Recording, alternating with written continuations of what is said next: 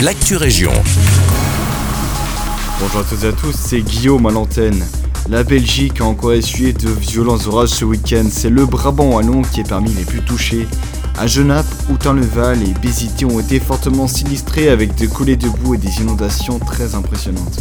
Même scénario pour Tubize ou encore à Ytre où le Riternal est sorti de son lit pour arracher un bout du trottoir. À Pontassel, une trentaine de garages ont été inondés et des voiries étaient sous presque 40 cm d'eau à certains endroits. À présent, nous nous rendons à Nivelles, où afin de célébrer le début des soldes et l'assouplissement des mesures sanitaires, Nivelles Commerce organise un grand concours Facebook dont les résultats seront divulgués aux alentours du 8 août. Vous pouvez remporter 100 euros en bon d'achat à dépenser dans les commerces du centre-ville il y aura 5 gagnants. Pour participer, rien de plus simple. Jusqu'au 31 juillet, pour tout achat effectué dans un des commerces du centre-ville, vous pouvez réaliser une photo originale de vous avec votre achat coup de cœur. N'hésitez pas à vous mettre en scène à la caisse ou avec le commerçant. Plus d'infos sur la page Facebook de Nivelle Commerce.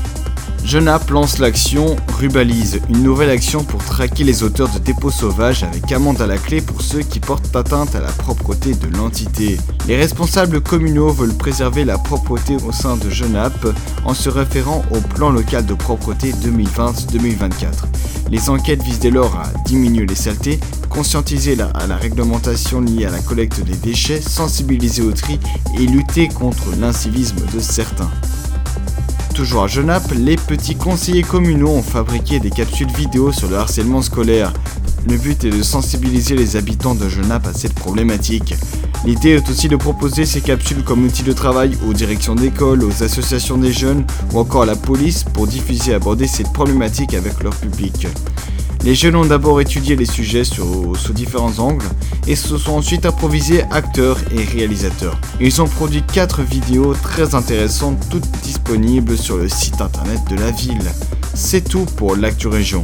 Je vous souhaite une belle journée.